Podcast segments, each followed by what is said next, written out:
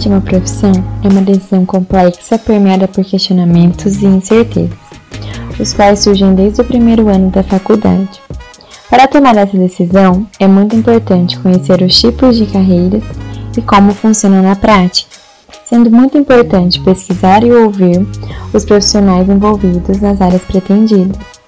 Pensando nisso, a TM Soluções Jurídicas desenvolveu seu terceiro podcast, originado da live em parceria com a Actions Consultoria Júnior, a qual ocorreu no dia 23 de setembro, abordando como tema carreiras jurídicas e contando com a participação especial da advogada e presidente da OAB Maringá, Ana Cláudia Pirajá Bandeira, a delegada de Polícia Civil do Paraná, Luana Lousada Pereira Lopes, e o defensor público do Paraná, Leonardo de Aguiar Silveira com intermédio da assessora comercial da Temes, Daniela Bergamo, e a vice-presidente da Actions, Milena Luiz.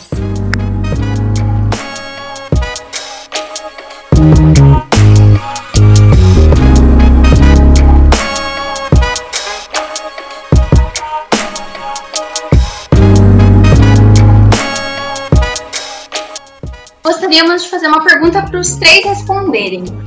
Porque nós, como estudantes de direito, nós sabemos que existe uma variedade de carreiras jurídicas nós podemos seguir. E muitas vezes as pessoas acabam ficando confusas em qual carreira seguir, se está no caminho certo, se aquela carreira é certa para ela. Então eu gostaria de começar com a doutora Ana Cláudia. E eu queria que a senhora contasse um pouco para a gente como foi a sua tomada de decisão para seguir a carreira de advocacia, como você soube que era a carreira certa, e também que você desse mais dicas para aqueles que querem seguir essa carreira e para aqueles também que ainda não sabem qual carreira seguir. Bom, vamos lá. Primeiramente, quero cumprimentar todos os alunos, acadêmicos, é, todos aqueles que participam né, da, da TEMES e da, da, Action, que é da UC, né? advogados que nos assistem, né? vocês que organizaram. Isso é muito bacana, o projeto de vocês, é muito importante para o aluno, para ele ter esse contato, né? E já vendo as, as questões na prática, assim, vocês estão de parabéns. E, e, bom, então eu vou falar sobre advocacia, né? Eu penso que quando você escolhe uma profissão, você tem que é, amar aquela profissão.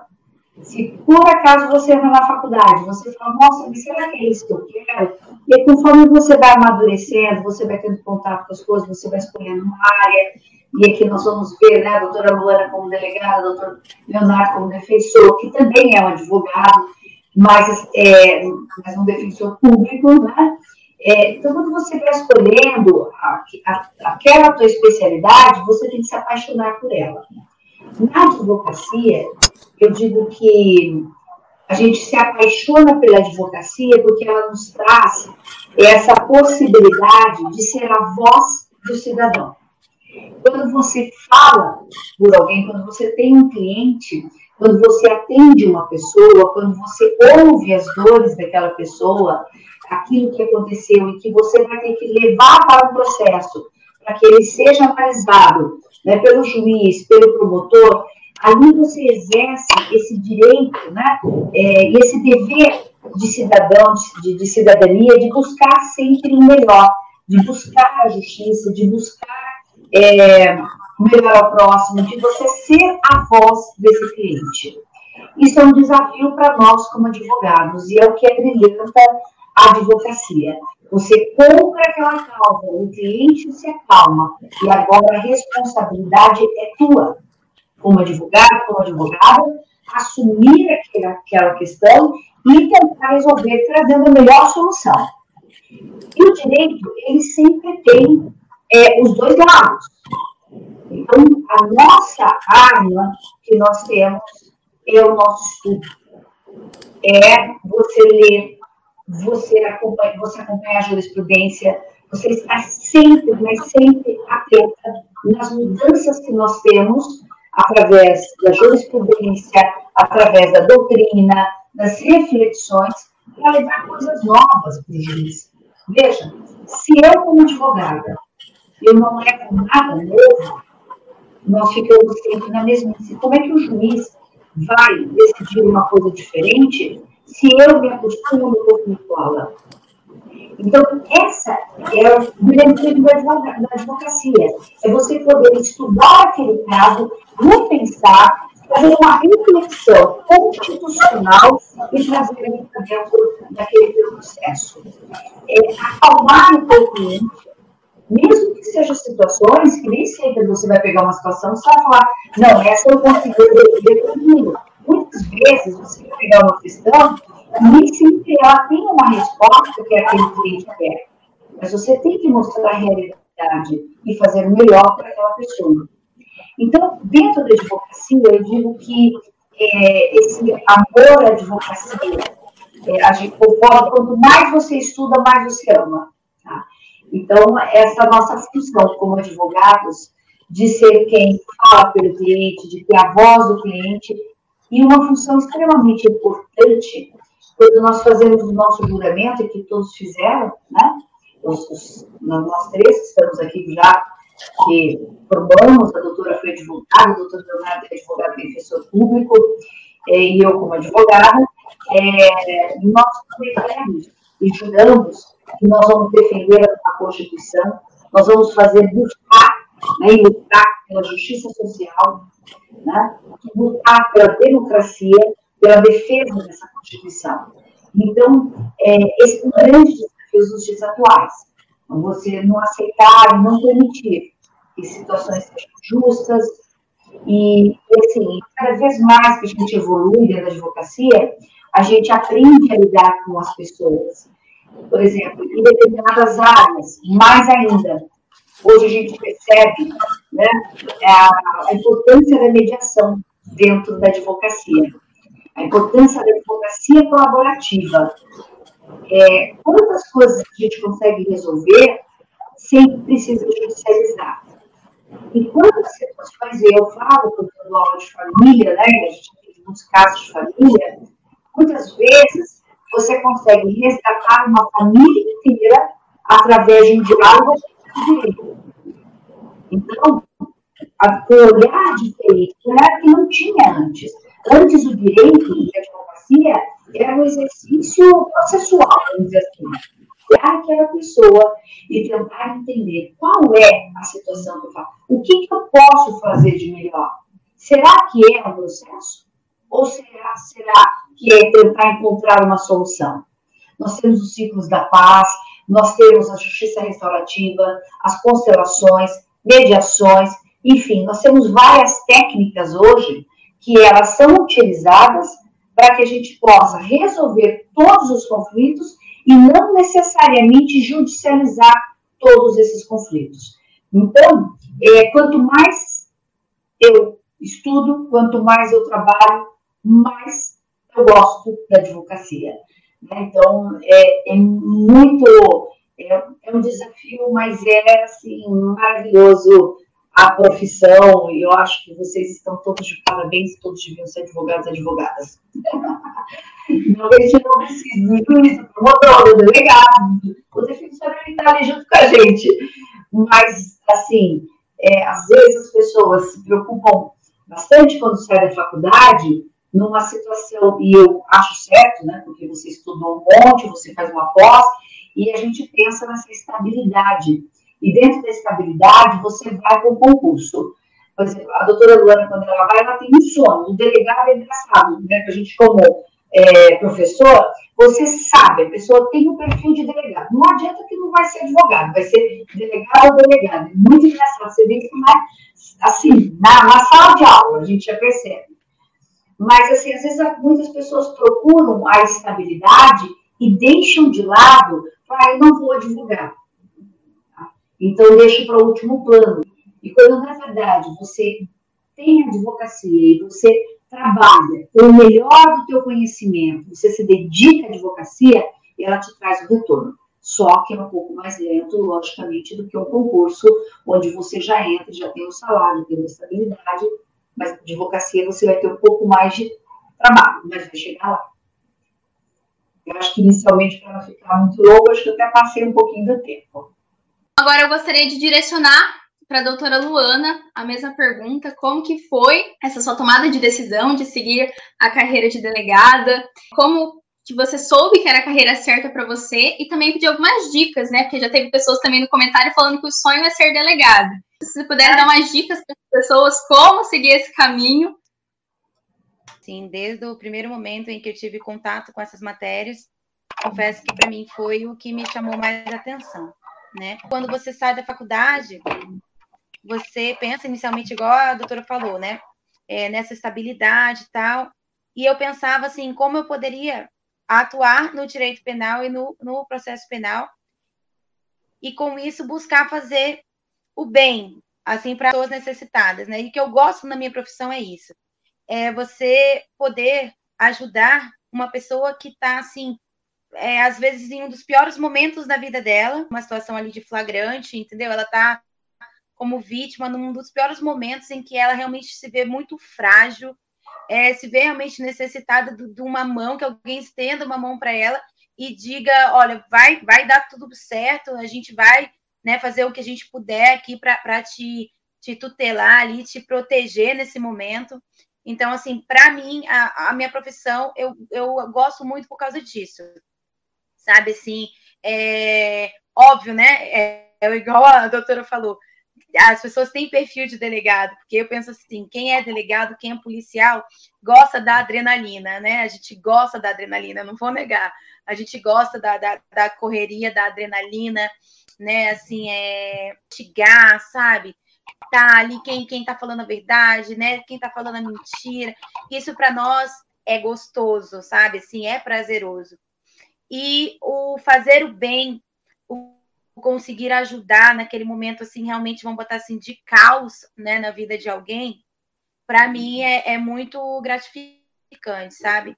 É, apesar, né, de todas as coisas, assim, que o pessoal pensa, nossa, mas vocês escutam coisas horríveis, veem coisas horríveis, sim, faz parte da nossa profissão, mas eu acho que cada vez que a gente sente que, de alguma forma, a gente conseguiu ajudar, a gente conseguiu proteger e a gente conseguiu é, né, verdade real ali do, do, dos fatos, é, Kant vale tudo, tudo de ruim que eu escuto e tudo de feio que eu vejo na minha profissão, sabe? Assim, eu acho que faz parte e para mim é assim, é apaixonante. Eu, eu amo ser delegada. A gente sabe, né, infelizmente, das mazelas que a polícia tem, das dificuldades é, de pessoal, de estrutura, de tudo.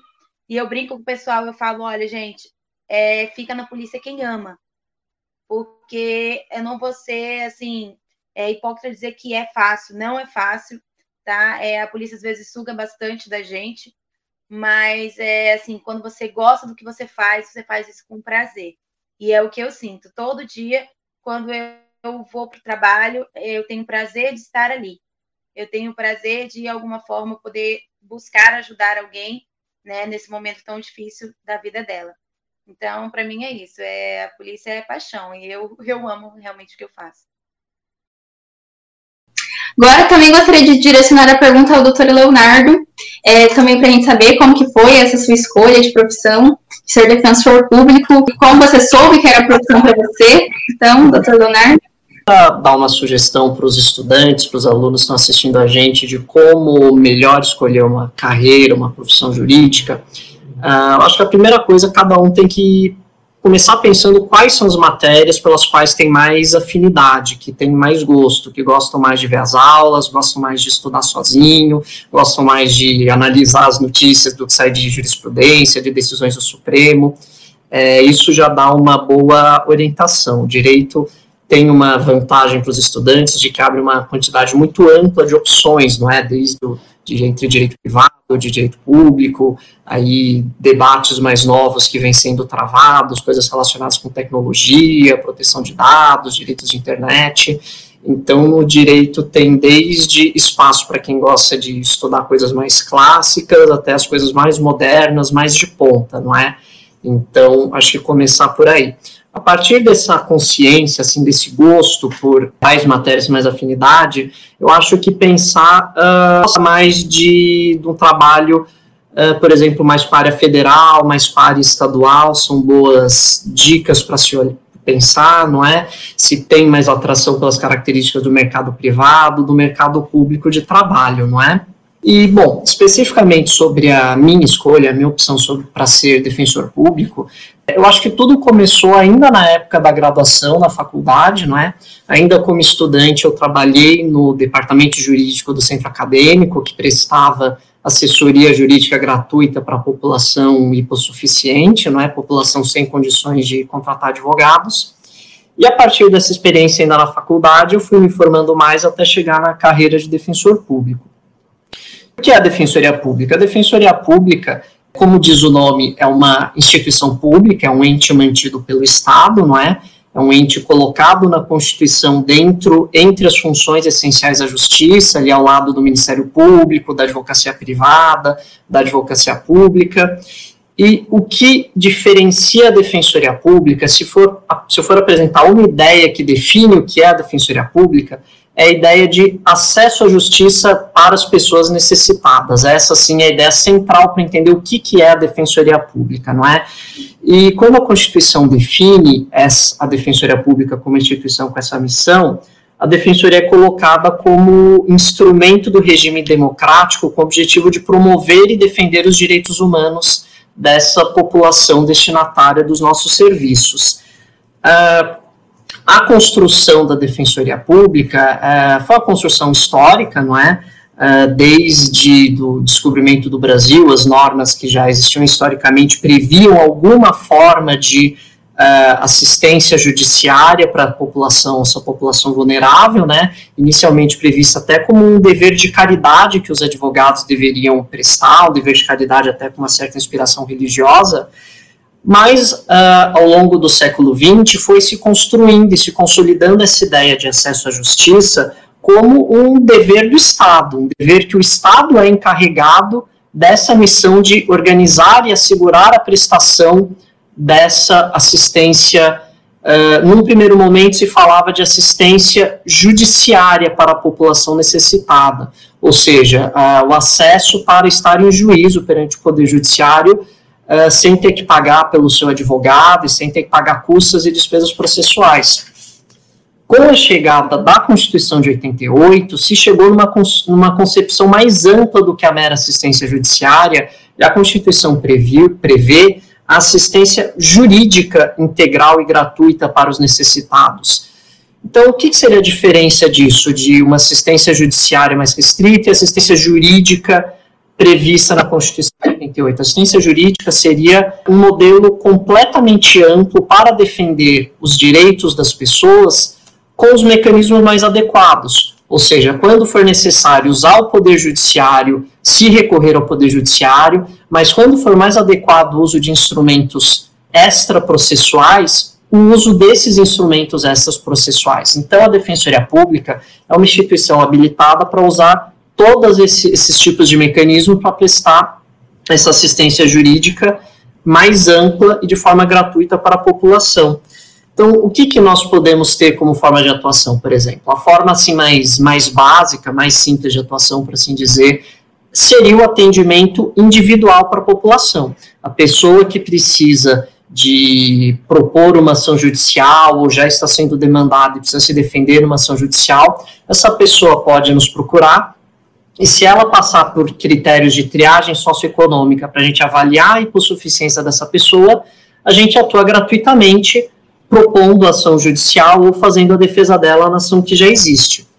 Além dessa ação, dessa atuação individual, outra forma que a gente pode atuar é por meio da proteção dos direitos coletivos, ou seja, uma, uma atuação em que a gente não vai só atuar ajuizando uma ação em benefício de uma pessoa individual, mas vai apresentar ações coletivas que possam beneficiar toda uma coletividade, várias pessoas possam ser beneficiadas com o resultado de um, um único processo terceira forma que a gente poderia atuar é a forma extrajudicial, ou seja, uma forma em que a gente não vai necessariamente ajuizar ações no judiciário, mas a gente pode tentar solucionar a questão fora do poder judiciário.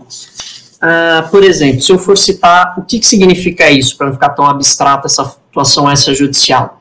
Por exemplo, recentemente, uh, todos nós, uh, a pandemia que chegou trouxe uma série de, de, de, de desafios, uma série de questões novas a serem resolvidas, então, por exemplo, algumas atuações extrajudiciais que órgãos da Defensoria Pública fizeram durante a pandemia foi, por exemplo, uh, em várias cidades foram expedidas recomendações para as prefeituras para que observassem direitos da população de rua, por exemplo, para assegurar é, locais para essa população de rua poder fazer a sua higiene, poder ter local para dormir, poder ter alimentação.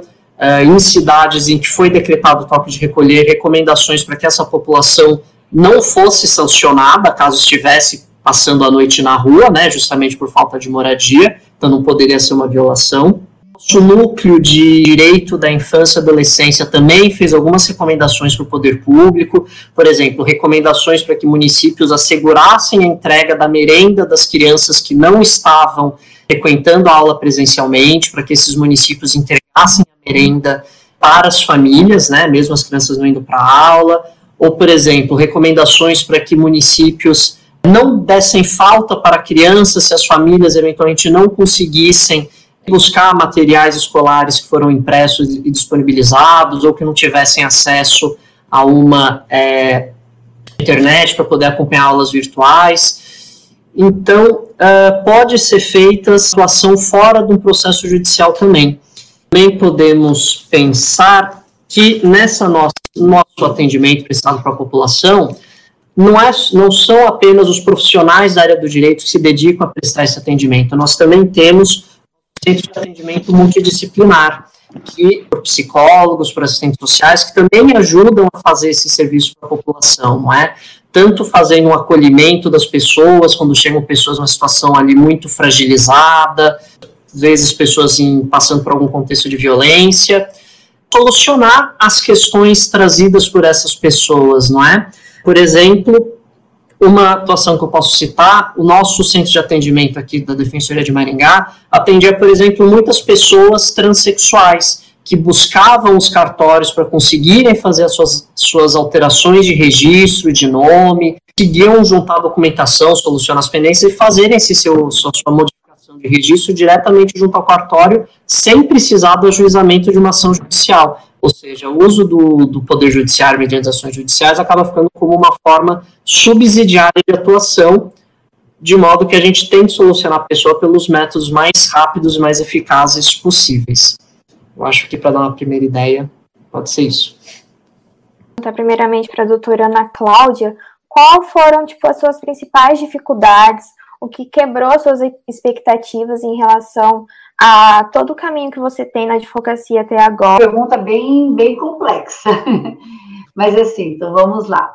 Primeiro, eu acho que a maior dificuldade que a gente tem na advocacia é entender que você tem que sobreviver da advocacia e para isso você também tem que trazer uma clientela. Para você trazer a clientela, você tem que passar confiança. Então, no início, quando a gente está começando né, a advogar, vários fatores que envolvem tudo isso. Né?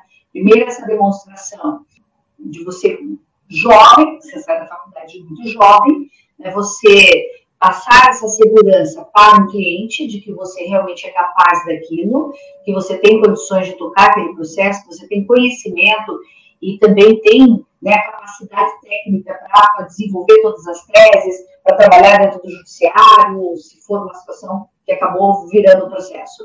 Então, acho que esse é um desafio do convencimento às pessoas de, da tua capacidade técnica.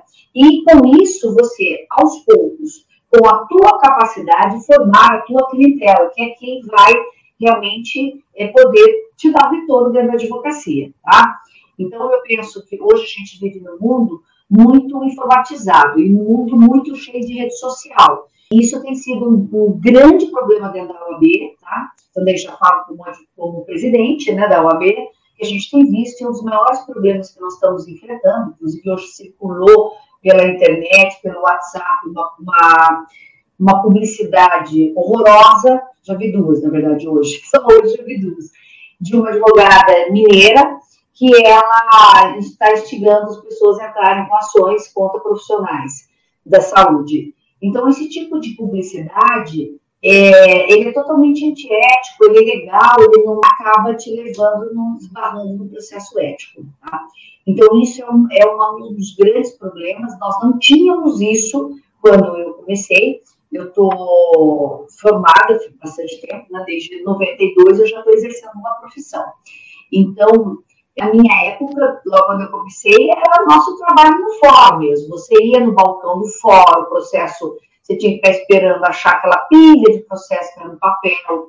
Então, assim, é, e a gente conhecia e fazia teu nome pelo teu próprio trabalho, pelo convencimento das tuas teses. Eu não precisava, na verdade, eu nem tinha celular, não tinha nada disso. Então, você convencia o teu cliente que será bom pelo seu próprio trabalho. E eu acho que hoje as pessoas colocam, copiam, colam e, e usam muito da rede social e às vezes não estão se adequando àquilo que é o, mais correto. Eu acho que isso é um problema. Então, hoje, o grande desafio que a gente enfrenta hoje é você ter esse trabalho que você vai fazer com honestidade, com dignidade, com ética, com responsabilidade e lidar com pessoas que não estão preocupadas com isso. Tá? Lidar com pessoas que simplesmente famosas que vão na televisão. Nem aqui, se você vier, se você tiver uma dívida de 100 mil, eu vou fazer ela virar 10. E, né, então, propagandas enganosas. É, isso é um desafio dentro da advocacia de hoje. Tá? Eu acho que eu acabei desviando um pouquinho da pergunta, mas em resumo, em resumo é isso daí. É ter calma, ter paciência e a gente consegue. Então, a, o que a gente tem de melhor, que eu acho, é você ver teu nome crescendo, você ver que as pessoas te respeitam. Por exemplo, eu sou em 60 anos, eu sou a primeira mulher é, a presidir a OAB. Então você vê que a coisa não é rápida. Foram 60 anos de OAB, agora eu já estou com 62 anos de OAB Maringá, e eu sou a primeira mulher. Paraná nunca teve, OAB Paraná nunca teve. Então nós temos vários estados que nunca tiveram uma mulher como presidente. Então eu vou já colocar aqui mais um desafio. Além de você ter que desafiar quando você é jovem, você mostrar sua capacidade, a mulher ela tem que mostrar que ela realmente ela é competente. Então, a gente tem que estudar e mostrar seriedade no trabalho que você faz. É exercer a advocacia pelo dom. Acho que era isso. Eu acho que eu tenho, é, com certeza, né? Tipo, esse medo de não ter cliente no futuro é uma das principais coisas que tipo, acaba desmotivando um pouco os alunos. E sem dúvidas, a senhora foi uma grande inspiração para a gente, mas eu me senti muito inspirada e parabéns pelo cargo e por toda a sua carreira. Obrigada, obrigada, menina. E, nossa, não tenho medo. Tem muita, muita situação e, e o ramo da advocacia está crescendo muito.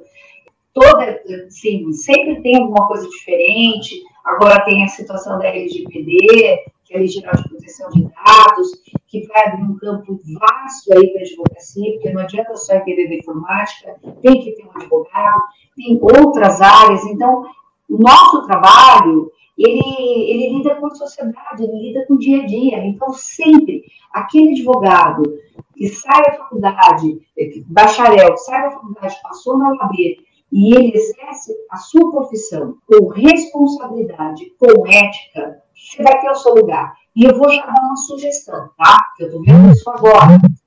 Entre na OAB, tá? Quando você se formar, faça parte de uma comissão. Porque quando a gente tem, agora, agora a gente também é afastado por conta dessa bendita dessa pandemia que a gente não se vê. Mas antes disso, a gente tinha muitas reuniões. E às vezes você encontra as pessoas lá e você vê, poxa, preciso um caso. Você vai lá, tem aquela pessoa da comissão X. Então a gente passa, então, sabe, existe essa colaboração.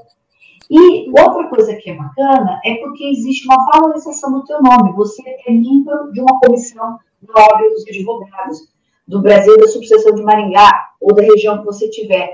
Então, isso também, ele te traz segurança. Quando você tiver uma dúvida, você sempre tem um mentor, você tem para quem tirar essa dúvida, que é um grande desafio. Fala, meu Deus, será que eu vou saber tudo? Esquece, nós não sabemos tudo. é, mas nós temos condições de encontrar alguém que nos ajude. A OAB é a tua parceira.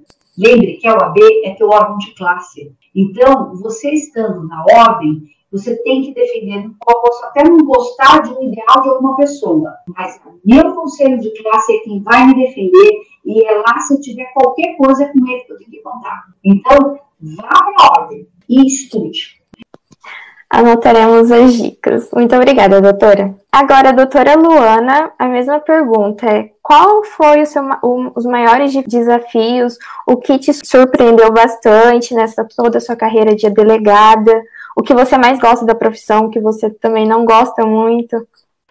Então, né, assim, acho que é, os maiores desafios da minha profissão, é, inicialmente, como a doutora Ana Cláudia até falou, é o meu sexo.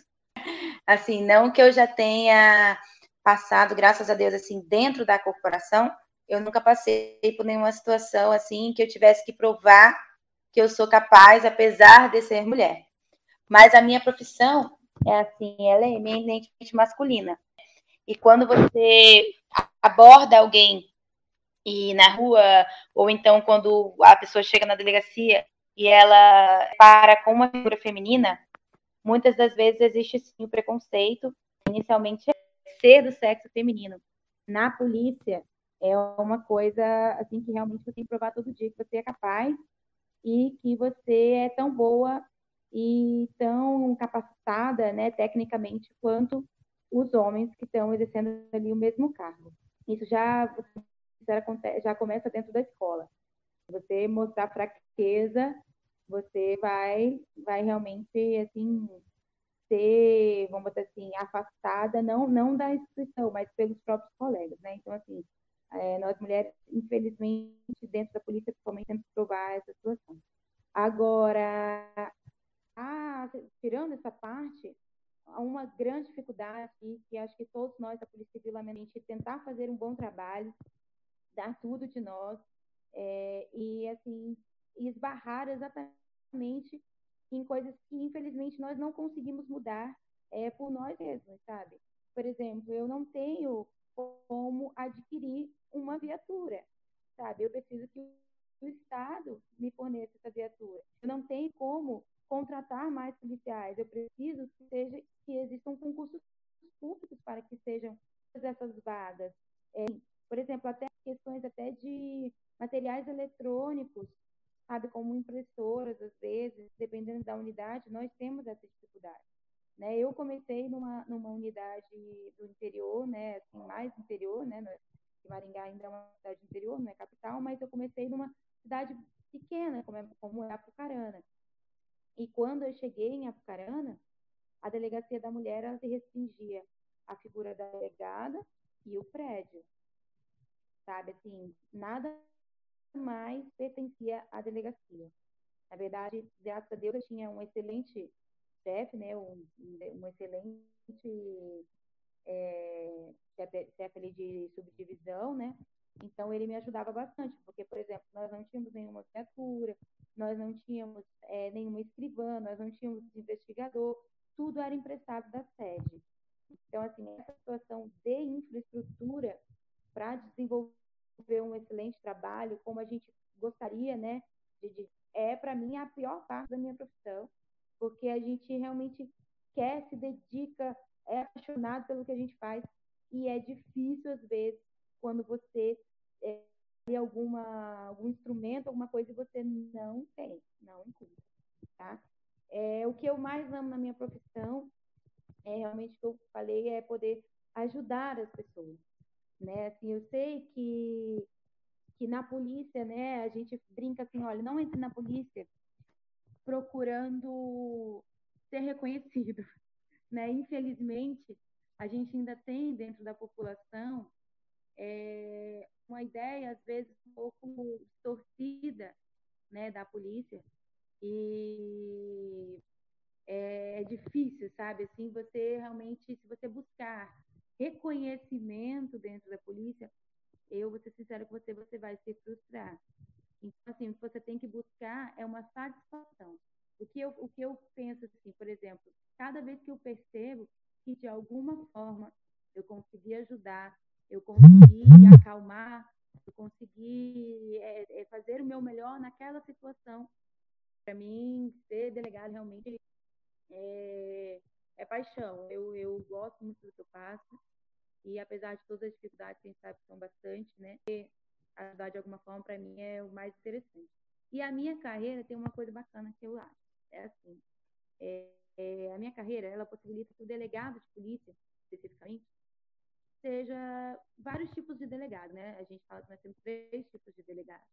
Nós temos aquele delegado que ele é mais operacional, ele é aquele cara que gosta de ir para rua, né? Aquela mulher que gosta de ir para rua, que gosta de cumprir os mandados de prisão, os mandados de busca e apreensão, enfim, que gosta de fazer diligências, né? Ali para é, em prol da investigação, enfim.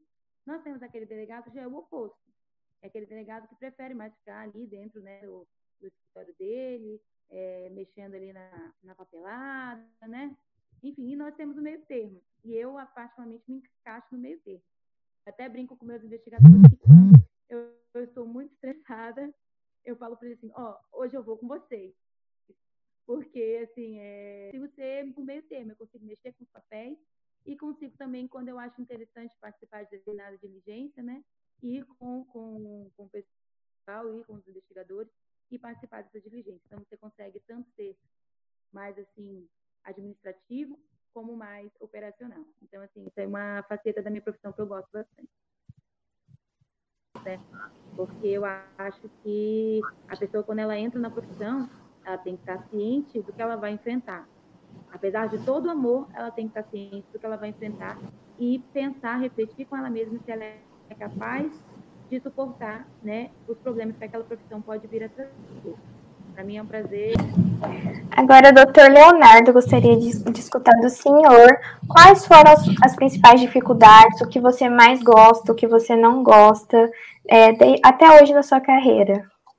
O que te surpreendeu? Se eu fosse mencionar um, talvez, o que eu considero o maior desafio aqui na carreira de defensor público no Paraná, fato de ser uma carreira muito nova, uma carreira que ainda está em construção, ainda está em crescimento, ainda está buscando seus recursos, não é? Três profissões que nós estamos mencionando aqui, a de defensor público é a mais recente de todas, é a mais nova de todas, não é? é a defensoria pública como instituída atualmente só passou a ser prevista na Constituição a partir de 1988, antes não existia essa previsão de forma nacional. E aqui no estado do Paraná, especificamente, a Defensoria Pública somente foi criada por uma lei do ano de 2011. Ou seja, aqui no estado, no Paraná, é uma instituição que ainda nem sequer completou 10 anos de existência, não é? Então, nós estamos nessa luta pelo crescimento, pela nossa expansão e a nossa melhor organização, não é? E por, se eu for falar para vocês o que me daria mais é, satisfação com o trabalho, é justamente essa missão de atender, de prestar um serviço com a maior qualidade possível para essa população vulnerável, que é uma população que de outra forma condições de uh, receber uma, um atendimento para suprir as suas demandas. Muitas vezes nós observamos a construção do acesso à justiça ainda é algo que está muito no começo. Por exemplo, outro dia nós nós recentemente uma moça que veio nos procurar para ser defendida numa ação de divórcio, já cinco anos depois que, que o relacionamento já tinha sido encerrado de fato, não é? E de repente, durante a conversa, a gente percebeu que ela uh, sentia assim, uma vontade de ser indenizada pelo ex-marido, se sentia lesada pelo ex-marido, mas conforme fomos conversando com ela, a gente percebeu que o que ela queria, o que ela se ressentia na verdade, é que quando ela saiu de casa, ela teve que sair de casa, foi criar os filhos sem nunca ter nenhum tipo de apoio, de nenhum auxílio financeiro para isso. A princípio que a gente identificou é que a questão a se ressentir era de não ter tido uma pensão alimentícia, ou seja, algo que do ponto de vista legal, do ponto de vista jurídico, é algo relativamente bastante simples, é um direito bastante consolidado, inquestionável, mas que uh, simplesmente ou não tinha conhecimento sobre a possibilidade de acessar esse direito, ou se ela sabia que existia, é, identifica questões que podem ser abordadas de uma forma extrajudicial e a gente consegue verificar, encontrar uma melhor forma de tutelar o direito dessas pessoas, não é? Se eu for citar um exemplo aqui, por exemplo, agora há pouco que eu mencionei o trabalho do nosso CAN, né, o nosso Centro de Atendimento Multidisciplinar, alguns meses atrás eles começaram a receber, eu falei que eles têm, fazem bastante atendimento de pessoas transexuais, e eles, recente, algum tempo atrás, receberam contato de uma associação do, das pessoas transexuais relatando o seguinte problema para a gente. que na cidade de Maringá, a rede pública de saúde não disponibilizava um médico especializado para atender as demandas de saúde dessas pessoas. Simplesmente, para quem não tinha condições de acessar a rede particular de saúde, não tinha acesso a um médico especializado na rede pública.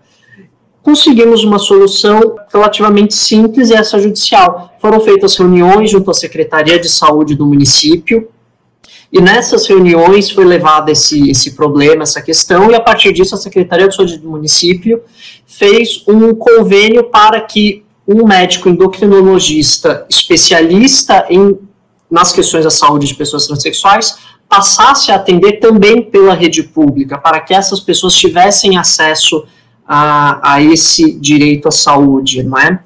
Uh, e depois de conseguir fazer essa negociação, ainda foi pensado um complemento ainda por cima. Essas profissionais da nossa, do nosso CAM estavam elaborando um, um para assim dizer, uma qualificação, um treinamento que seria dado para os profissionais do posto de saúde que seria encarregado de fazer o atendimento dessas pessoas transexuais, ou seja, com toda uma qualificação de como atender essas pessoas, como fazer abordagem, ou seja, uh, de repente a gente consegue até localizar uma forma extrajudicial de ampliar os direitos dessas pessoas, dessa população. Uma outra situação que nós tivemos aqui, por exemplo, um colega atuante na questão de direitos da infância e juventude, que teve uma iniciativa no sentido de educação e direitos da população. Ele instalou na fachada da Defensoria Pública um crechômetro. O que, que, era isso? Ele tinha todos os meses, fazia um contato com a Secretaria de, de Educação do município para verificar quantos alunos estavam aguardando vagas em atuação extrajudicial. E se eu puder comentar uma outra coisa assim que é extremamente gratificante, dá muito orgulho, é nessa questão da construção do fortalecimento da defensoria pública, procurando ocupar o seu espaço dentro do sistema de justiça, quando a gente consegue ver que pouco a pouco atuações feitas pela defensoria pública vão conseguindo ser reconhecidas tanto perante a sociedade em geral, perante os outros poderes públicos, mas também perante o Poder Judiciário. Se eu puder citar aqui algum, dois exemplos recentes de conquistas da Defensoria Pública, tanto de outros estados quanto aqui do Paraná, eu poderia citar, por exemplo, recentemente um habeas corpus coletivo dado pa, pelo Supremo Tribunal Federal sobre a questão do limite de ocupação de, de uh, adolescentes em, interna em instituições de internação para os adolescentes cumprindo medida socioeducativa. A questão da superlotação dessas instituições de internação é um problema nacional, em todo o país tem esse problema da superlotação, que impede que esses adolescentes recebam o melhor uh, trabalho socioeducativo após serem praticado um ato infracional, e o Supremo acabou delimitando que não pode haver superlotação nessas instituições, que só pode ter a quantidade de adolescentes compatível com o número de vagas dessas instituições de modo a tanto resguardar os direitos dos adolescentes internados, quanto a também permitir que efetivamente seja feito um trabalho socioeducativo de nesse caso da Defensoria Pública do Estado do Espírito Santo, que depois contou com a adesão e o apoio de defensorias públicas de outros, de outros estados, é algo que traz muito orgulho para a gente. Se eu for mencionar aqui um trabalho, uma vitória específica aqui da Defensoria Pública do Estado do, do, do Paraná, eu poderia citar que logo no começo da nave penitenciária, impetrou o habeas corpus coletivo no Tribunal de Justiça no Paraná para impedir que devedores de pensão alimentícia fossem presos, expondo ao risco de aumentar a contaminação dentro do ambiente prisional, tanto expondo ao risco de eles levarem a Covid-19 para dentro do ambiente prisional, uh, já que essas prisões por alimentos são prisões por períodos curtos de tempos, não é, de 30 dias, então, eventualmente, pode ter uma, poderia ter uma rotatividade grande desses presos por alimentos entrando e saindo do cárcere, levando a contaminação para dentro, quanto também de eles se contaminarem dentro do cárcere, né? Nós sabemos que a situação carcerária no país é complicada, a maioria da, do, dos locais de aprisionamento são superlotados, então também poderia expor esses devedores de alimentos a contaminar e depois trazerem a doença para a sua família, para suas outras relações fora da cadeia, não é? O que seria muito problemático nesse momento que o sistema de justiça começou a se debruçar sobre a problemática da pandemia, de como impedir uma expansão, como contribuir para evitar uma expansão. Então, esse habeas corpus coletivo, conseguido pela Defensoria Pública do Paraná no Tribunal de Justiça, foi uma grande conquista para evitar que isso precisasse ser debatido caso a caso, de forma individual, gerando demora nas decisões, uma eventual sobrecarga de, de habeas corpus poderiam ter, ser impetrados perante o judiciário de habeas corpus individuais. Então, com essa medida coletiva já se consegue. Mais direcionada para a doutora Ana Cláudia. Doutora, é, nos últimos tempos, a inteligência artificial vem avançando muito na nossa sociedade. E uma das maiores novidades é a utilização dessa inteligência na advocacia. Nesse contexto, como a senhora vê essa inclusão da inteligência artificial na, na advocacia? A senhora acredita que esse, o uso dessa inteligência será uma vantagem no trabalho dos advogados? É, é uma, é uma pergunta muito inteligente, essa da inteligência artificial. E um desafio, né? Então, veja bem, estava até lendo sobre isso, sobre essa questão da inteligência artificial, que isso é uma preocupação muito grande para nós, advogados, né? Porque, primeiro, você tem que estar preparado para isso, os escritórios vão ter que estar preparados. Eu acredito que, inicialmente, elas vão entrar, ela vai entrar, e ela é muito importante em escritórios que são escritórios que têm um grande volume, em geral são escritórios que trabalham com banco, com causas de banco, a gente sabe nos tribunais, no STJ, STF, já tem essas experiências, para você ter uma celeridade dentro do processo. Mas na advocacia, veja, nós vamos enfrentar alguns desafios e alguns problemas.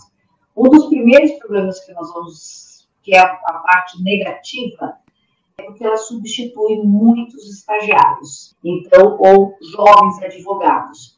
E a gente sabe que às vezes a pessoa, isso faz parte, né? A gente se forma, você vai procurar, às vezes você vai inicialmente entrar no escritório, até que você consiga ter um pouquinho mais de, de, de estabilidade para você ter seu próprio escritório, você crescer ali dentro. Então, há esses grandes escritórios, já tem estudos que tem um número X de pessoas que serão substituídos pela máquina. Mas veja, a qualidade e quem vai alimentar essa máquina, quem vai trabalhar com ela, quem vai, né, todos os dados, inserir os dados, isso tudo precisa ter alguém, um advogado por trás. A vantagem que algumas pessoas têm trazido em relação à inteligência artificial nos países que já têm isso como regra é que ele dá maior mobilidade para o advogado ele atender e ter trabalho intelectual. Então, ficaria para o advogado, que é o sócio, o associado daquele escritório, esse trabalho intelectual. E o trabalho de fazer as peças, que seria né, de resolução de conflitos, a máquina faz, a inteligência artificial faz, tá?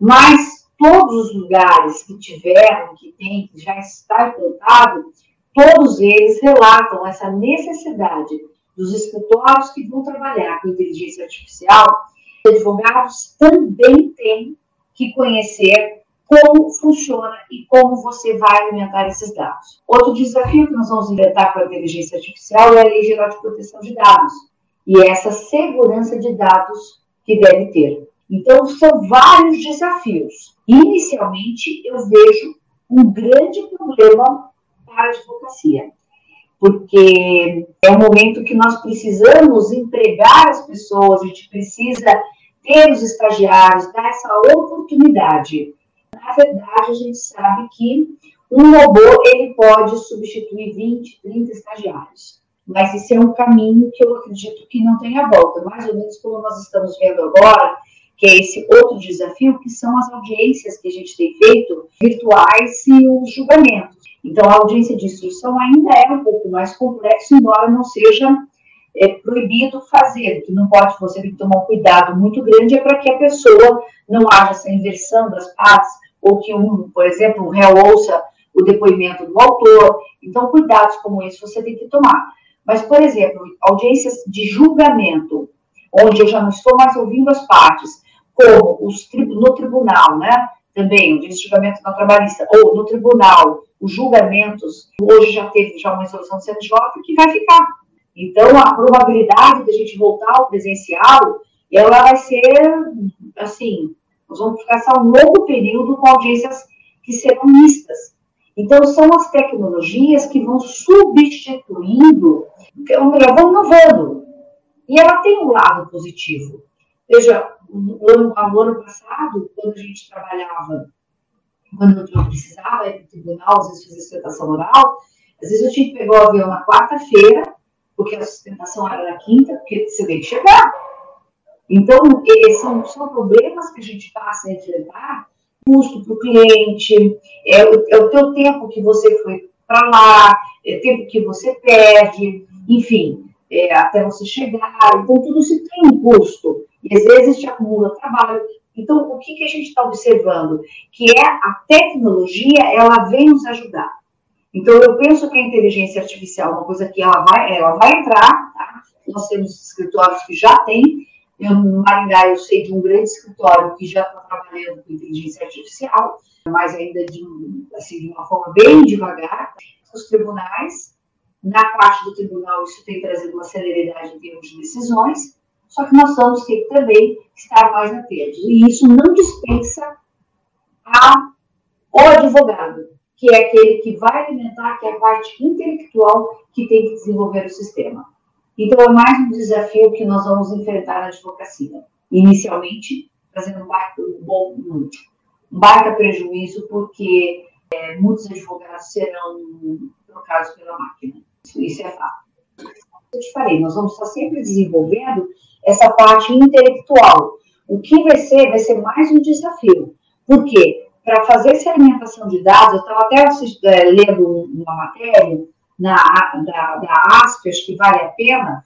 A ASP é a Associação dos Advogados de São Paulo, e foi colocado uma matéria sobre isso aqui em pauta, a revolução da inteligência artificial na advocacia brasileira. Se vocês jogarem no Google, vocês vão ver, e ele traz um pouco dessa reflexão já tem orientações de mestrado, doutorado nessa área. Então, ela vai afetar, ela é um caminho sem volta. Porém, ela não vai extinguir a advocacia. Isso, isso não, você não corre o risco. E o que eu te falei, o campo da advocacia é muito vasto. Como vocês têm, vocês já crescem, primeiro as crianças já nascem com o computador na mão, né? Já, já nasce ali já com o dedinho assim para apertar o, já, o, o celular. Então, isso tudo vai ajudar, porque ah, as pessoas que estão, às vezes, no escritório, elas vão precisar de, de pessoas, de mais de jovens, que tenham esse conhecimento tecnológico que possam alimentar o sistema. Tá? Então, isso eu acredito que não, não vai acabar. E, como eu te falei, é, hoje a gente exerce uma advocacia também que é muito. A advocacia é preventiva. A advocacia preventiva não é máquina, não, viu? É você que vai lá na empresa e você vai dar orientação. Então, o, a máquina, ela vai substituir o advogado no processo. Mas ela não vai substituir, pelo menos eu acho que não estaremos vivos, nem eu, nem vocês, de sair um robozinho do escritório e lá no teu, no teu cliente ele começar a fazer pergunta para o robô e o robô responder. Eu acho que nós não vamos chegar a isso daí, não. Pode ser que um dia chegue. Mas, por enquanto, o cliente quer ouvir você. Tá? Ele não quer conversar com o computador. Então, essa questão, e, e, é o teu estudo, então isso jamais não vai, ser, não vai ser substituído. Isso a gente percebe e vê pelos outros países que já têm inteligência artificial na advocacia há mais tempo que a gente. Então, não tenha medo. Continue sua faculdade, não vai desistir, que isso aí é só desculpa. Pode continuar estudando, que você vai ter muito tempo de trabalho e vocês vão ter uma profissão brilhante pela frente. É, pergunta agora para a doutora Luana. Doutora Luana, nesse período de pandemia, muitas pesquisas foram desenvolvidas apontando para um aumento nos casos de violência doméstica. Com base na sua experiência, quais são os maiores desafios para alterar esse cenário? E você acredita que, tem, que existe uma eficácia na legislação e também métodos como a ação da Magazine Luiza que colocaram seu aplicativo um botão que você é, clica falando que está tendo a violência doméstica, você acha que existem outras maneiras e, as, e, que essas ações funcionam? Em relação ao aumento da, das situações de violência doméstica, na delegacia propriamente dito, tendo em vista até o fato de, de que se tornou um pouco difícil o acesso das vítimas até a delegacia, porque o agressor estava dentro de casa e para elas se tornava difícil conseguir sair de casa sem que ele percebesse, ali dentro da, da nossa unidade, na verdade, no início, principalmente ali no mês de abril, nós sentimos uma queda brusca do registro de boletim de ocorrência tá? e solicitação de medidas protetivas. Já em relação ao plantão, propriamente dito, o que a gente percebeu é que se mantinham ali, talvez um aumento pequeno, mas nada que fosse tão alarmante. O que eu percebo é o seguinte: com o retorno da situação de pandemia, um pouco aí, né, do comércio, os agressores acabam retornando, né, para os seus ofícios, as vítimas começam a ter um pouco mais de liberdade. Agora a gente começa a perceber um aumento nos registros, entendeu? Então, assim, acredito, como profissional, realmente deva ter existido um aumento dessas situações de violência doméstica, só que o que aconteceu foi uma subnotificação para nós, tendo em vista a dificuldade da vítima poder relatar ali a situação de violência dela. Agora, com esse, essa, esse retorno gradativo, é que a gente vai sentir e poder apurar realmente o que aconteceu durante a pandemia. E, na verdade, não durante a pandemia, nós nos encontramos, infelizmente, ainda durante essa situação de pandemia. Mas eu falo assim, no pico ali do isolamento social, começou ali por volta do, do meados de março e abril. Então, assim, eu acredito que até o final do ano a gente ainda vai sentir esse aumento, né, por ocasião dessas vítimas que infelizmente não conseguiram é, relatar que estavam sendo vítimas. Para mim, qualquer tipo de movimento, qualquer tipo de ação, seja né, em prol de uma tentativa de trazer ali um novo método, uma nova forma de se denunciar uma violência doméstica é válida, tá? Por exemplo, uma que a gente viu bastante e que já surtiu efeito, inclusive com denúncias ali na delegacia, é a situação dos condomínios. O síndico tem a obrigação de notificar a delegacia. Essa é uma, é assim, eu acho muito bacana, muito interessante, e é uma que também refletiu bastante na pandemia, porque se você está dentro do, do seu apartamento com o agressor, ação de violência, você pode ter certeza que os seus vizinhos estão ouvindo assim, é, de denúncia, você mostrar para essas pessoas que é uma denúncia anônima, elas não precisam se identificar, ninguém vai ficar sabendo que foi o vizinho de cima, de baixo, do lado do outro, ninguém vai saber quem foi dito seja válido, sabe? Por exemplo, aquela situação da mão também, né, do X, eu acho que também é muito válida, só acredito que a gente precisa que a gente precisa ter um pouco de cuidado só no momento da capacitação do pessoal ali na farmácia, para que eles consigam entender de pronto do o que se trata e quais seriam as condutas que eles teriam que tomar após ali o conhecimento da situação de violência, né, para que não, não se torne algo perigoso para a vítima. Mas, ao meu ver, qualquer, qualquer meio, entendeu? Esse botão da, da Magazine Luiza é muito interessante, porque, por exemplo, a pessoa vai estar mexendo no celular e supostamente fazendo uma compra. Então, assim, interessante todas as formas de, de se tentar, infelizmente, é essa situação, né, que as mulheres se viram é, presas ali sem poder é, denunciar que estavam sendo vítimas de violência. Outra coisa que a gente viu agora na, na própria Polícia Civil foi a implantação da, da possibilidade de boletim de ocorrência online. Eu achei isso também muito interessante, porque já era uma coisa que a gente vinha pedindo há muito tempo. Porque às vezes a vítima ela só quer assim, deixar registrado uma situação que não acontece mais, sabe? Ela já foi vítima daquela violência, mas ela não é mais. Então, assim, só que ela quer fazer o boletim para se resguardar. Ela precisa uma medida protetiva porque ela acredita estar em situação de risco ainda. Então, assim, é, ao meu ver, é muito interessante que você possibilite que ela faça isso de forma online, porque muitas das vezes só o, o pensar em se deslocar até uma delegacia, o pensar em estar dentro de uma delegacia, isso já reprime a vítima. Então, muitas delas não fazem a denúncia porque não querem estar dentro de uma delegacia, não querem ter que relatar a situação de violência para outra pessoa, vamos botar assim, no cara a cara, né? Então, assim, é, o online é muito interessante, porque você consegue suprir aí esses problemas que as, algumas vítimas elas possuem. E é muito difícil. Olha, a gente que trabalha nessa área, a gente vê que é muito complicado. É um ato de coragem. Tá? Às vezes, quem, assim, pessoal que não, não atua nessa área não consegue perceber o quão é corajoso o ato de uma mulher que vai até a delegacia relatar que está sendo vítima de violência doméstica. A violência doméstica, eu costumo dizer que é uma, é uma violência diferente. São crimes diferentes, porque são crimes que abrangem famílias, abrangem sentimento, é uma vida em comum, filhos, parentes. Não é igual, por exemplo, quando você é vítima de um furto, de um roubo. Você não conhece quem está do outro lado, entendeu? Então é muito fácil chegar na delegacia e simplesmente relatar do que você foi vítima. Você simplesmente, você realmente quer que aquela pessoa pague pelo que ela fez, ela fique presa, enfim. Agora, é, quando você está numa situação de violência doméstica, eu escuto muito isso das vítimas.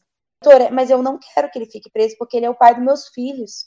Doutora, é, eu não. É, ele, ele é um bom marido quando ele não usa né, droga, quando ele não está bêbado. Ele é um bom homem. É uma situação muito difícil. Não é tão simples quanto parece. E aquela frase que né, a gente infelizmente costuma ouvir de que a mulher que volta, enfim, é porque gosta de apanhar. Gente, ninguém gosta de apanhar. Ninguém gosta de ser agredido de qualquer forma, seja uma agressão verbal, seja né, uma agressão física. A gente precisa entender que a vítima de violência doméstica, ela tem a autoestima dela minada pelo agressor. Então, assim, muitas das vezes, ela sequer consegue entender que ela está sendo vítima de violência doméstica. E o pior, muitas das vezes ela acredita que ela merece a violência. As vítimas precisam realmente de muita coragem para estar na delegacia. Não é tão simples quanto parece. E essas formas assim online para mim ajudam bastante aquelas vítimas que ainda têm bastante vergonha. Aqui para a doutora Luana, porque esse assunto é um assunto bem complicado, é um assunto que leva muita medo das pessoas, né? Como a doutora falou, né? as pessoas não têm medo de chegar na delegacia e as pessoas que às vezes vivenciam ah, uma agressão, né? Ficam realmente na dúvida. Agora a gente sabe que nos condomínios, alguém está até fazendo uma divulgação de uma campanha que tem que avisar, tem que notificar. Mas muita gente tem, tem medo, né, doutora Luana? Porque assim, fica, tipo, olha, é, briga de marido mulher, se mete com mulher. Sim, se mete sim. Se aquilo for uma violência, uma violência doméstica, aquela mulher está sendo agredida por ela ser mulher, por ela estar tá ali, por, por esse sentimento de posse, né? A gente vê uma história dentro do direito onde a mulher era, era assim, relativamente ela só adquiriu sua capacidade a partir de 1962. Então, existe uma história de pertencimento do homem sobre a mulher. E um dos grandes problemas, doutora Luana, que eu penso que são os desafios que as pessoas não denunciam, tá? é o medo, porque elas voltam para casa. Tá? Então, assim, vocês que estão aqui, que estão começando, você na faculdade, que às vezes você vê um namorado é, maltratando a menina, e ela não consegue, a namorada, né? Ela não consegue sair daquilo. Por quê? Porque ela tem medo de sair, porque ela tem medo de ficar sozinha. E às vezes a mulher, quando ela está em casa, ela é vítima de uma violência, às vezes ela tem filhos, nem sempre os filhos são daquele marido, e ele ameaça. Se você fizer alguma coisa, eu mato teus filhos. eu, eu tiro alguém. teus filhos de você, né, doutora? Eu, eu tiro teus filhos. filhos de você. Exatamente. Entendeu? Isso conta é. muito, muito, muito, muito. Olha, eu, eu, quando eu converso sobre isso, eu falo o seguinte: o que a gente vê muito hoje em dia, e que às vezes as pessoas não conseguem entender que é um tipo de violência, são aqueles casais em que você vê uma, uma situação de, de obsessão, por exemplo, em relação às redes sociais, gente. Por exemplo, um relacionamento saudável, tá? Ele se pauta o quê? No respeito e na confiança. Se não existe respeito e confiança, esse relacionamento não é saudável. Tá? Então, por exemplo, quando alguém vira para você e fala: "Ah, você só vai ter Facebook, Instagram, enfim, se eu se eu tiver a senha". Gente, mas que tipo de relacionamento é esse? Com que pessoa você tá do lado realmente de você conseguir tomar o passo de, de ir embora, né? De romper com esse relacionamento. E aí é o papel que tem da delegacia da mulher, de, né, nesse sentido de proteção, e o nosso papel enquanto cidadãos, enquanto advogados, né, é você enxergar isso daí é, para auxiliar. Veja, vocês como estudantes de direito, vocês vão ter amigas que estão sofrendo violência essa violência velada, essa violência psicológica dentro da faculdade. E você tem que mostrar. Então, vem dentro de uma situação que é o empoderamento da mulher. Então, você fala assim, é, empoderamento, coisa mais que clichê essa palavra, mas não é. O empoderamento, ele passa dessa ajuda. Importante, ele é um tema que, que é perfeito. Porque você vai se fortalecer, você vai se empoderar a partir do momento que você tem segurança nos seus atos. É a mesma coisa dentro da, da advocacia. Você vai exercer a advocacia, a doutora Luana vai exercer a, a, função dela como delegada, o doutor Leonardo, a partir do momento que você vai se empoderar daquilo, você se sente forte, que você conhece, você estuda, você é capaz para aquilo. Então, quando você está frágil no relacionamento, você passa a ser vítima de uma violência psicológica porque você está sob o poder do outro e você não consegue perceber isso daí. Então, se você vê essa situação, nós temos essa função valorizar o teu colega, você ser melhor que isso, vamos levantar, ó, vamos, sai, né, muda, vamos, vamos ajudar as pessoas que estão fragilizadas a sair desse ambiente ou se livrar dessa pessoa que é doente buscar apoio psicológico. Então, é muito importante. Nós estamos no mês que a gente está lembrando a questão do suicídio. O que, que é o suicídio? É a falta, às vezes, de estender a mão. A pessoa precisa de um apoio. Então, eu preciso olhar para o meu próximo, eu preciso estar atento. E quantas vezes a gente passa na faculdade sem prestar atenção e ver que alguém que está sentado no banco está sofrendo de uma violência, seja uma violência doméstica, seja uma violência em casa, ou que seus pais vão estar vendo. Vou ter ficado ali um pouco chateado, do que o arrependimento de não ter feito nada e aquela pessoa, entendeu? Realmente sofreu uma violência muito grave. Então, assim, eu como delegada, eu vejo muito isso.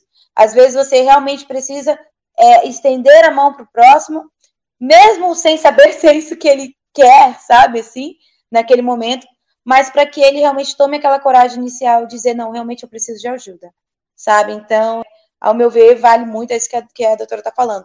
Prestar atenção nos colegas, né, prestar atenção na, nas amigas, nos, nos, vizinhos, nos parentes, estender a mão.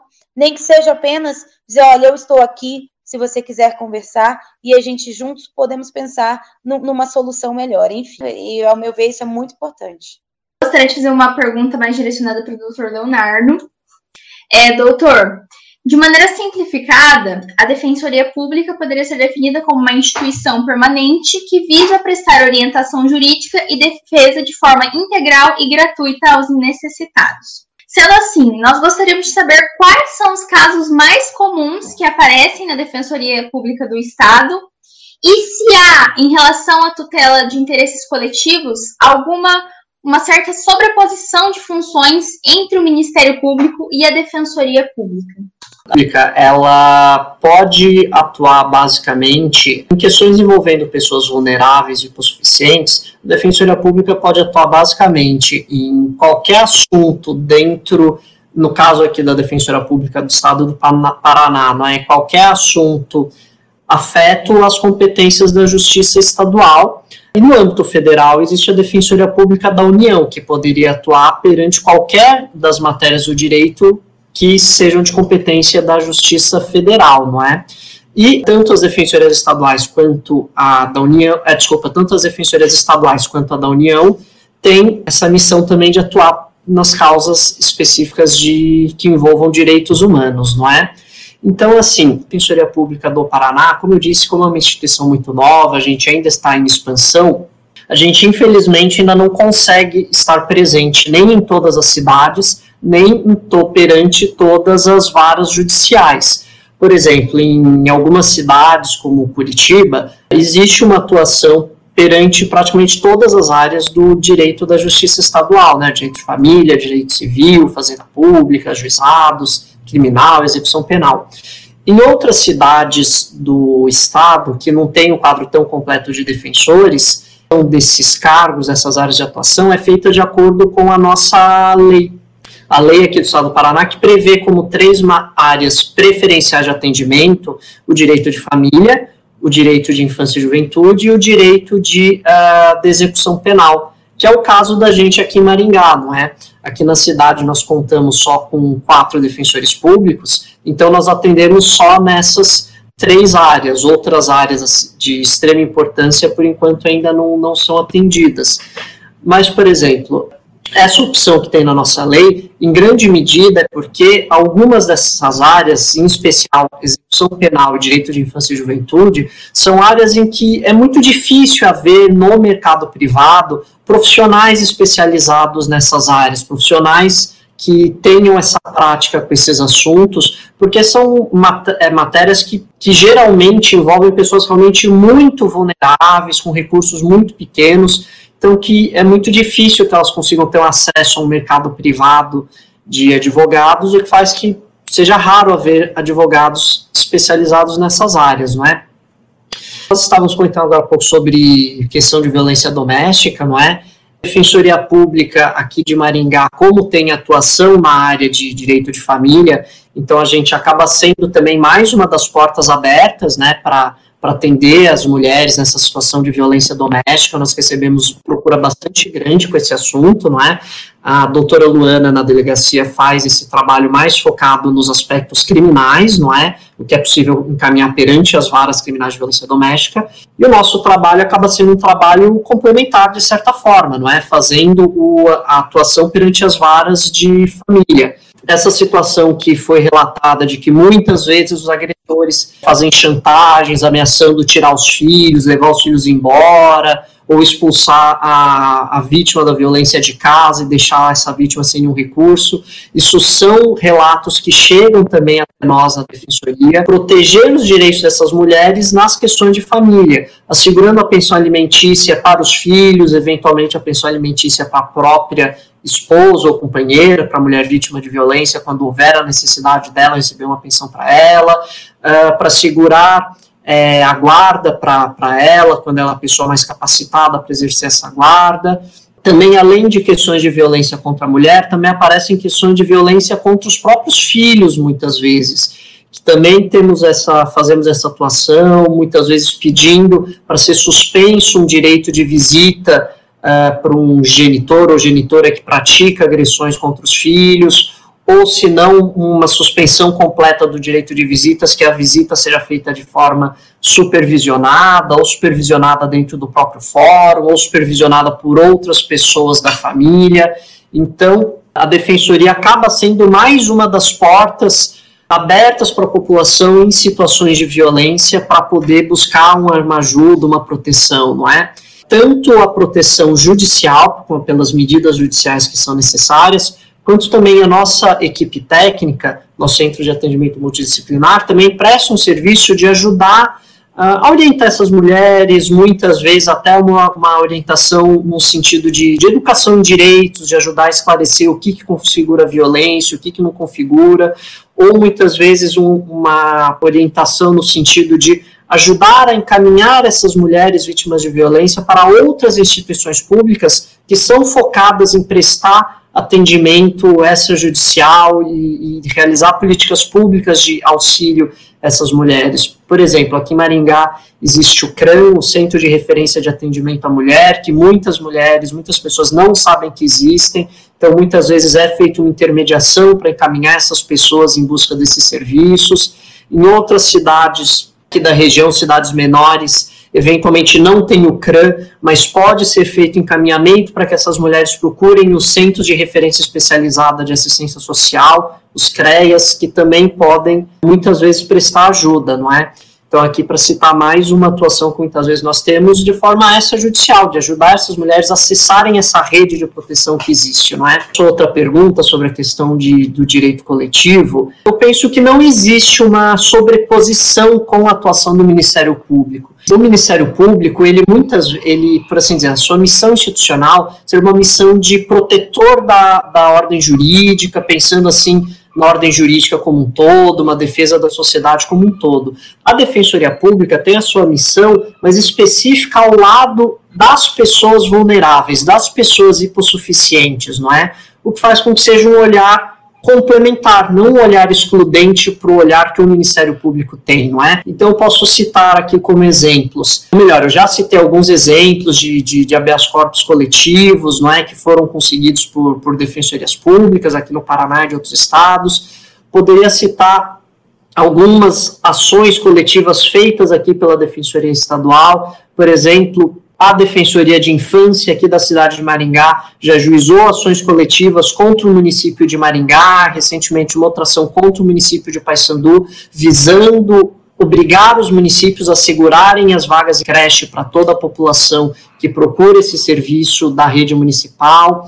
Se eu puder citar um outro exemplo, nós temos o nosso núcleo de questões fundiárias e urbanas. Teve uma situação cerca de dois anos atrás que, quando chegou no, no por volta da época de Natal, de Ano Novo, em uma determinada localidade, a companhia prestadora de serviço de água e luz simplesmente cortou os serviços de água e luz de todo um assentamento imenso, com milhares de pessoas que moravam nesse assentamento informal, e de repente a companhia de água e luz simplesmente cortou a água e luz dessas pessoas. Como esse nosso núcleo está habituado a ter contatos com esse tipo de, de assentamento informal, já tem uma prática de conversar com essas pessoas, essas pessoas tiveram uma facilidade maior para chegar até a Defensoria Pública, para que o núcleo especializado da Defensoria Pública fizesse o ajuizamento da ação coletiva para restabelecer o fornecimento desses serviços públicos essenciais para essa população. Então, essa é uma característica da, do trabalho pela Defensoria Pública, que nós temos os núcleos especializados, núcleo especializado da mulher, núcleo especializado em política criminal penitenciária, núcleo especializado em infância e juventude, núcleo especializado em direitos humanos, em política urbana e fundiária, que acabam fazendo até uma atuação de atuação estratégica perante essas demandas, sempre tendo esse olhar das necessidades dessas comunidades vulneráveis, dessa população vulnerável. Encerramos mais um Temescast. Agradecemos por acompanhar mais um projeto da Temes, o qual visa despertar o pensamento empreendedor, auxiliando na formação acadêmica e profissional. Você pode entrar em contato com a nossa equipe pelas redes sociais, no Facebook e LinkedIn, Temes Soluções Jurídicas, ou pelo Instagram, temes.sj para dar sugestões sobre temas que você gostaria que fossem discutidos nos próximos podcasts. Adoraríamos ouvir sua opinião. Até o próximo Temescast!